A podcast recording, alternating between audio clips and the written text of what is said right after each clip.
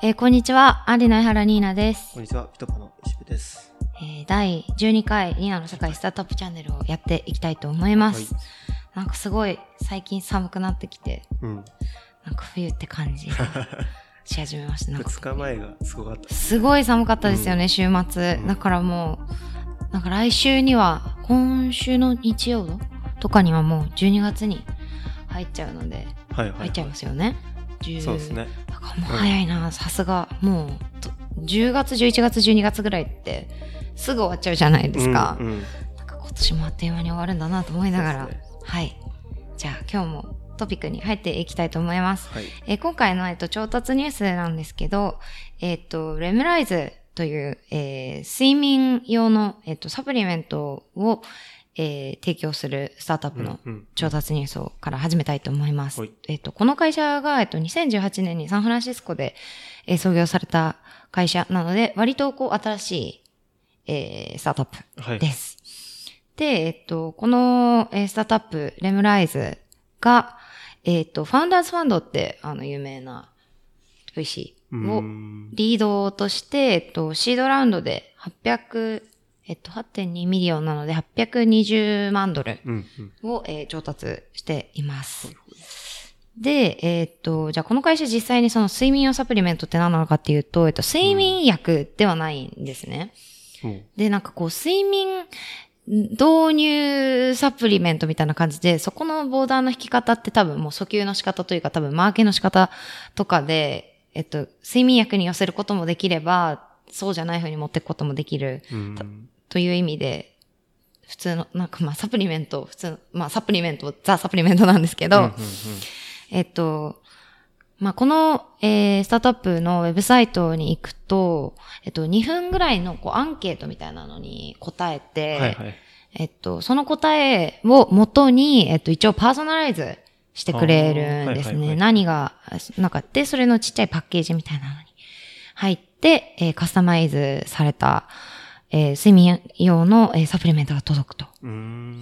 で、私もなんか実際にちょっと2分ぐらいでできるって書いてあったんでやってみたんですけど、はい。まあなんか質問としては、例えば、えっと、まあ基本的にこういうところにアクセスしてくる人って、まあ睡眠何らかの問題を抱えているとか、うん。ちょっとまあ問題意識があるよねっていう前提で、例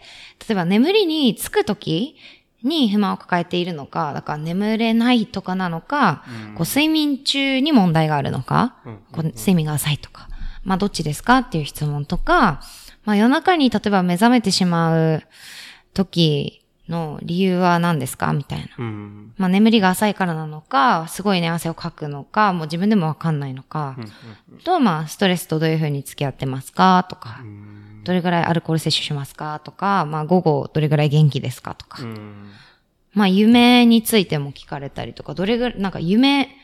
は結構ビビッドな感じで鮮やかに覚えてるのか、はいはいはい。なんか常にこう不安でいっぱいな追いかけられるような夢なのか、うんみたいな質問がまあ10個11個ぐらいあるのかな。うんうんで、最終的にまあ年齢とかと性別聞かれて、え、あの、あなたにぴったりなのはこれです、みたいなうんうん感じで選ばれると。で、まあそこにそのサプリメントは何でできているのかとかがこう書いてあって、まあ注文できるという感じですね。で、えっ、と、今は、えっ、と、1週間のフリートライアルみたいなのをやっていて、えっと、送料だけ払えば1週間分試すことができますよっていうのをやってえーいるそうです。まあ一応、えっと、まだアメリカだけなので、多分日本に送ろうとすると多分ちょっと、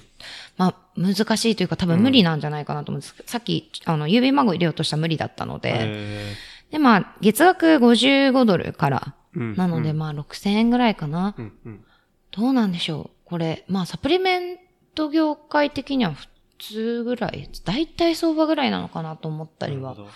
まあ、するんですけど、そうか、サプリ、サプリメントそう、サプリメントなんです。で、うん毎日寝る前とかに決まった時間に飲んでという感じみたいですね。で、えっと、一応まあ、このサプリメントは全部、えっと、アメリカで作られていて、まあ、例えば海外のちっちゃい工場とかに外注はしてないよと。うんで、FDA の認証も降りてますと。うんうんで、まあ、ビーガンの方とかにも大、あの、OK なようにしていて、えー、まあ、植物由来っていうのは結構推してるみたいですね。うん。それはなんかわかりますよね。こう、植物由来って言われた方が、なんかいい意味でも悪い意味でも、すごい科学製品とか使ってますって言われるよりも、なんかすごい安心できちゃうから、うん。まあ、け、なんて言うんだろう、効果をどれぐらい実感するのかちょっとあんまわかんないですけど、うんこの分野は、この睡眠関連って結構なんか面白いなと思ってて、まあ、ウェルネス、マインドフルネスとかの文文脈でもあるし、うん。結構、なんて言うんでしょう。あ、なんか調べてたら、この、まあ、睡眠領域だったりとか、うんこう寝るっていう分野に関する、その領域の市場規模が、世界で見たときに2017年なので2年前の段階で、えっと、695億ドルだったんですけど、はいはいはい。695ですよ、覚えててくださいね。なまあ700ぐらい、うん ?700 億ドルぐらいだったのが、えっと、2023年まで、なので4年後ぐらいうん。までに、えっと、1010億ドル。なので、倍とは言わないんですけど、まあでも、すごい多分、拡大はしていると、ね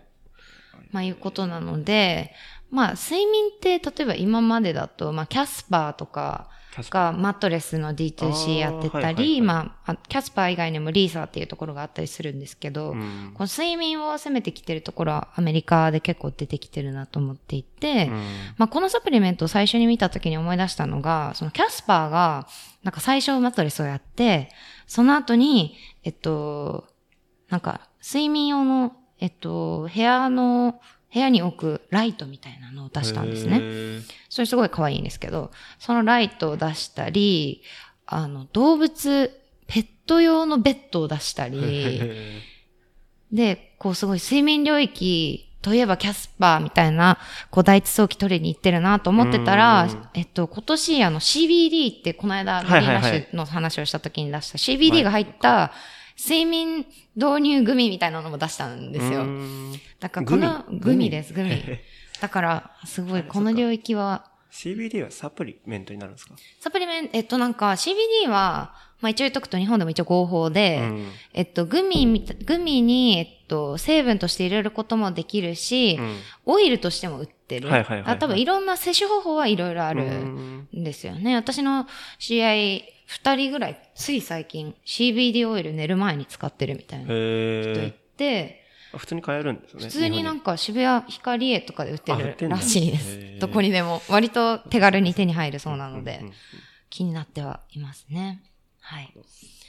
睡眠かう。んうんうんで、まあ一応この、えっと、まあレムライズなんですけど、えっと、今はサプリメントを提供してるだけなんですが、これからは例えばまあフィットビットとかアプローチとかと連携して、こう睡眠のデータを取っていくことで、こう睡眠衛生というか、うん。こう、あの、いい睡眠を取るために推奨される行動だったりとか環境をこう調整する分野というかがあるんですけど、そこをもうちょっとこうプロモートしていく。ということをやりたいみたいですね。うんまあ、こう寝る時間、起きる時間、どれぐらい、例えば夜中に起きてるかとかを全部トラックして、まあ、サプリメントっていう要因と、まあ、それだけじゃなくていろいろ、なんて言うんでしょう、自分のこう、睡眠サイクルだったりとか、体のサイクルとかを分析して、うん。こう、睡眠を向上させていこうっていうふうに狙っているみたいです。今まだ、なんかインスタアカウントがあったんで見てみたんですけど、まあ、まだ6種類とかしか出てないみたいなんですが、それでも6種類。6種類ぐらい、はい。あの、多分カスタマイズされて、今6種類のどれかに行き着くんじゃないかなと思ってるんですけど、ああ、そのサプリメントがそうです、そうです。まあでも、面白そうだなと思いますね、こういうのは。ただ、まあ、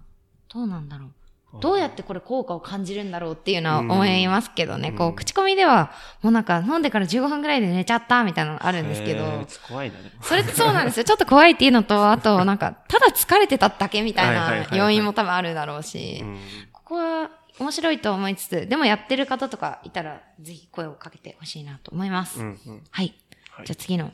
えー、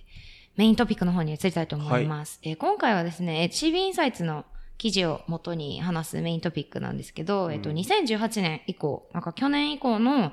えー GV、Google ベンチャーズさん、はい。あの、ジェネシアベンチャーズさんじゃなくて、うん。の、の投資先を、えっと、CB インサイツがデータを集計して、えっとどういうところに今彼らが投資してるのかっていうのを分析した記事があったので、それをもとに、えっと、お話をしていきたいと思います。えっと、この記事では、えっと、まず、えっと、こう、いろんなスタートアップの投資先の領域を6つに大きく分けてあって、うんまあ、多い投資先ですね、はいはいどういう分野が多いのか。で、6領域抽出してあって、うん。えっと、それぞれ AI、EC、e コマース、えーサイバーセキュリティ、フィンテック、ライフサイエンス、エンタープライズ。まあ、あと、アザーっていう、まあ、その他っていうのもあるんで、うんそれ入れたら7種類になっちゃうんですけど、その、えっ、と、7つ、ないし6つうん。が、えっ、と、大きな、えー、Google ベンチャーズ、まあ、今 GV ってみんな言ってますけど、うんの投資先としてあるみたいですね。うんでちなみに結構今まではあんまり、まあ、まあいわゆるこうインターネット領域みたいなものへの投資が当然多かったんですけど、まあうん Google もともとそういう会社だし、うんそれが、えっと結構ライフサイエンスとかにも最近は投資し始めているようで、はいはい。なんかそこが最近の、えー大きな動きとしてはあるみたいですね。さっきのリマイズとかもライフサイエンスとかなんですか？そうですね、うん。それも、あ、ライフサイエンス、まあでもヘルスケアとかにも入るし、うん。っていうことでしょうね。確かに分類すると。で、まあ、そのグー、あの、Google ベンチャーズは、まあ、ちなみにアルファベットって他にもキャピタル G っていうファンドとか、まあ、AI に、あの、特化したなんか、グレイデンベンチャーズみたいなとこあったりするんで、実はこの1個だけじゃない。あ、いろいろあるんではいすね。。ですね。まあ、今回話すのはこの Google ベンチャーズのファンドあのなので。うん。その話に特化していきたいと思います。まずは、あの、AI、Artificial Intelligence のところから。うん。えっと、まあ結構領域、まあ AI って、こう一言で言っちゃっても、まあいろいろある、あって、まあ Google も投資、あ、アルファベットのその Google ベンチャーの投資先も、こう薬の発見みたいなところから、まあデータ分析みたいなところまでいろんなところに、えー投資をしているようです。うんで、えっ、と、まあ最近だと、あの、お医者さんが、のこうワークフローとかを自動化したりとか、ん。なんか biz.ai っていうところが結構大きめの有名な、有名なというか、Google が力を入れて、えーえー投資しているところなんですけど、biz, biz.ai、えっと、vi, z.ai って書くんですけど、そこは、えっと、脳卒中になったことがある患者さんとか、まあ脳卒中の患者さんが、と、えっ、と、そのお医者さんですね。を、の、こう、一緒に、こう、回復していくとか、なんて言うんだろう。その彼らを、こう、コネクトして、まあ、経過とかも見に、見ていくのに AI を使っているんですけれども、まあ、例えばリアルタイムの、まあ、いろんなデータ、えー健康に関するデータを、えー集計したりとか、まあ、集めて、それをリアルタイムでお医者さんにずっと流れるようにする。結構脳卒中の方とかって、まあ一回、まあ治ってもというか退院しても、その後こう、ちょっとした何かでもう一回再発しちゃうとか。こう健康上の、例えばまあちょっと血圧だったりとかいろんな理由で、こう再発しちゃったり、なんて言うんだろう、もう一回問題が生じちゃったりするらしいんですけど、そういうのを、を、えっと、まあリアルタイムでずっと数字が終えるおかげへで、ー。こう大事に至る前に、えーお医者さんの方が気づけると。うーん。なんかじゃあ、機械を体にくっつけてるんですかね？どうなんだろう。ああそうだデバイスだ。そうですね。一応デバイスを開発しているみたいです。で、えー、サクサクいきます、えーまあ、次 EC うん。でまあいろんなおあのマーケットプレイスオンラインのマーケットプレイスに投資してますよと。まあ、う売り買いが簡単にできるみたいな。でその売り買いができるあのマーケットプレイスにしてもまあいろんな実際にこうなんていうんだろう物があるもの。例えばなんか女性の運動用のアスレチックウェアに特化したマーケットプレイスみたいなところにも出してたり、へあとは最近は不動産テックが結構、まあ力を入れてやってるみたいですね。なんかセカンドアドレスとかオープンドアラブスとかが結構、えっ、と、割と大きめの調達をしているんですけど、例えばこの最初に言ったセカンドアドレスとかは、えっと、ビジネストリップ。うんと、ビジネストリップってなんて言うんだっけ？会社の、出張ー出張？はいはいはいはい。えっと、セカンドアドレスは、えっと、出張ですね。ビジネストリップに、えー特化して、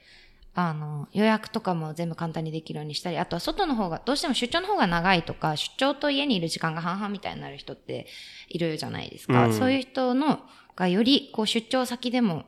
こう、快適に過ごせるように。今までだったら、例えば、まあ、よくある普通のホテル、シンプルなホテルに泊まるとかだったのが、うんもうちょっとビジネストリップなんだけど、もうちょっとこう過ごしやすい快適な、えー場所みたいなことをやってたりとか、うん。あとは全、あの、オープンドアラブスっていうところ、オープンドアってよく書かれてるんですけど、そこはまあ、オンラインで家を理解できますよ、みたいなプラットフォームを提供してたりしてるみたいですね。で、結構この EC に関してはアメリカ国内、えーだけじゃなくて、結構世界中見てるみたいで、最近はなんかインド系の大きいところにも入れたみたいな話をちょっと聞きました。はい。じゃあ次は、サイバーセキュリティに行きます。えサイバーセキュリティは、まあ、領域として、まあ、すごい、えっ、と、注目されているというか、まあ、伸びているというのがあるんですけど、えー最近というか、まあ、近年は結構盛り上がっているので、逆にこう、フォローオンのディールばっかりに、こう、注目がいっているというか、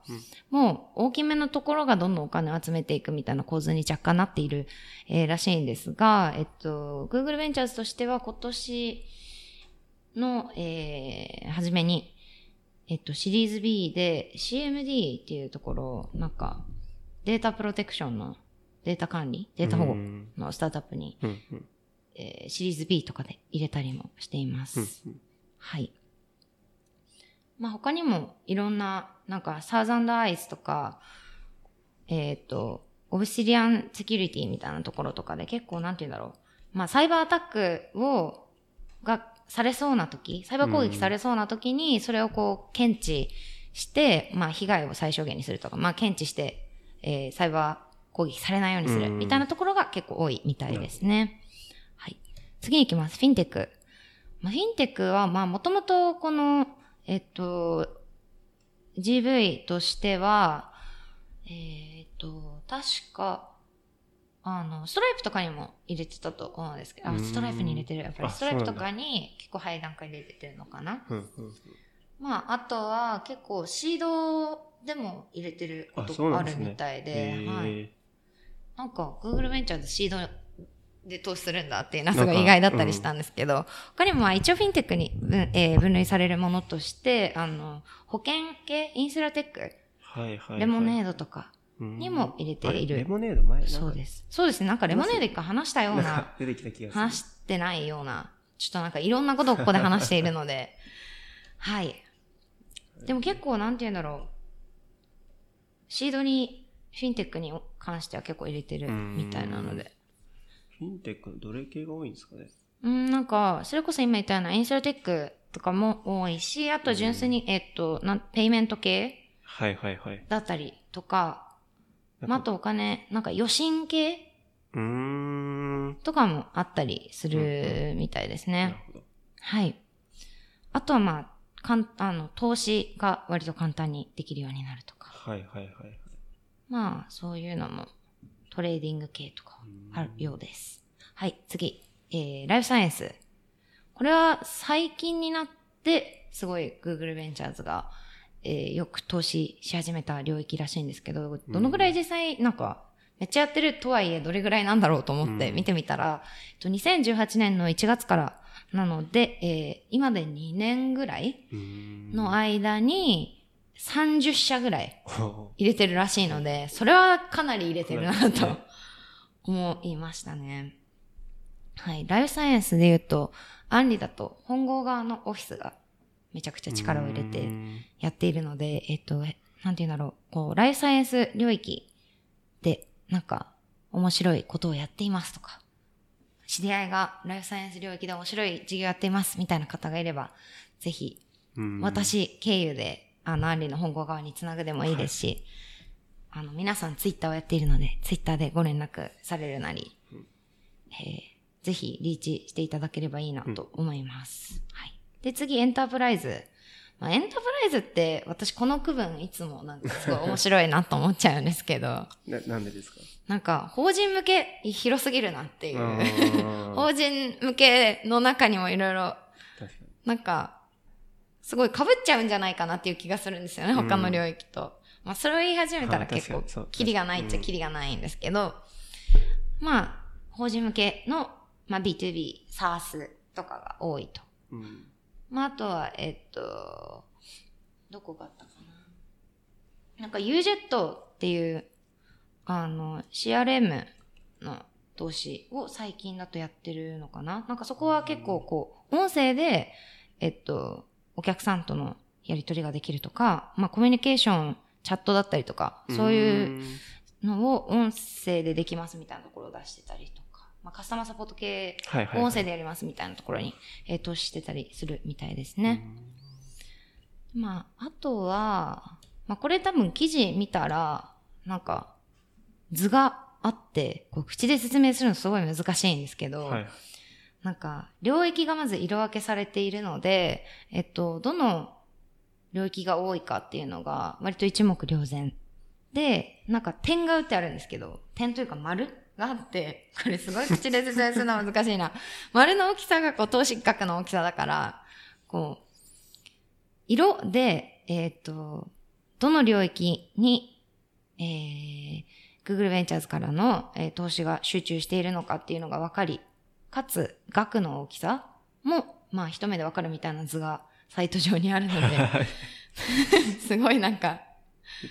これか難しいんですけどあこれは見た方がわかりやすい。これは見たらわかるんで、ぜひ皆さん、リンクを貼っておくので、見てほしいなと思います。難しい？い。はい。まあ、あと、アザーに関しては、まあ、フードとか、ビバレッジ系にも入れていますよと。まあ、うんインポッシブルフーズとかにも入れてたりするので。はいまあ、あとは、えっと、前回、前々回とかに話した、あの、ボアリーファーミングって、あの、都会で野菜とか。農業できますみたいなところにも、えー投資したりしているみたいですね。まあ、アグリカルチャー系とか。うんうんそう、あの、アグリビジネス系とかにも入れてるみたいなので、まあ、もちろん幅広く、えー投資をしつつ、AI とか EC とかには結構力を入れてやってますうんよ、みたいな記事でした。なるほど。はい。というわけで、まあ、あの、リンクの方は載せますので、